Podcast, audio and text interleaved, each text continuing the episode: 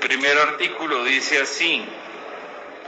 Adiciones un numeral al artículo 64 de la ley 1341-2009, el cual quedará así ahí. 14. Prestar servicios ciudadanos digitales sin contar con la respectiva habilitación o el incumplimiento de las obligaciones derivadas de esa habilitación.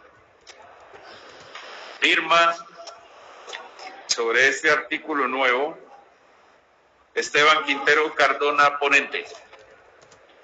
El otra, la otra proposición de artículo nuevo dice así. Artículo nuevo, modifíquese el numeral 31 y agréguese el numeral 32 del artículo 18 de la ley 1341-2009, los cuales quedará así. 31. Ejercer la vigilancia y control de los prestadores de servicios ciudadanos digitales. Firma.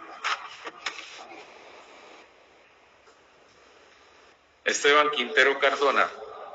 El 32, los demás que le sean asignados en la ley.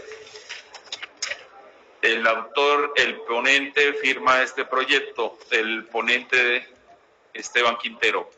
La otra proposición sobre artículo nuevo. Artículo nuevo. Modifíquese el numeral cuarto del artículo 17 de la ley 1341-2009, el cual quedará así. Cuatro. Definir la política pública y adelantar la inspección, vigilancia y el control del sector de tecnologías de la información y las comunicaciones, incluyendo los servicios de televisión abierta, radiodifundida y de radiodifusión sonora, así como los servicios ciudadanos digitales, con excepción de aquellas funciones de inspección, vigilancia y control expresamente asignadas en la presente ley a la Comisión de Regulación de Comunicaciones y a la Agencia Nacional del Espectro. Firma. Esteban Quintero Cardona. Cardona. ¿Y este artículo nuevo está avalado? ¿Avalado? Dice así. Artículo nuevo.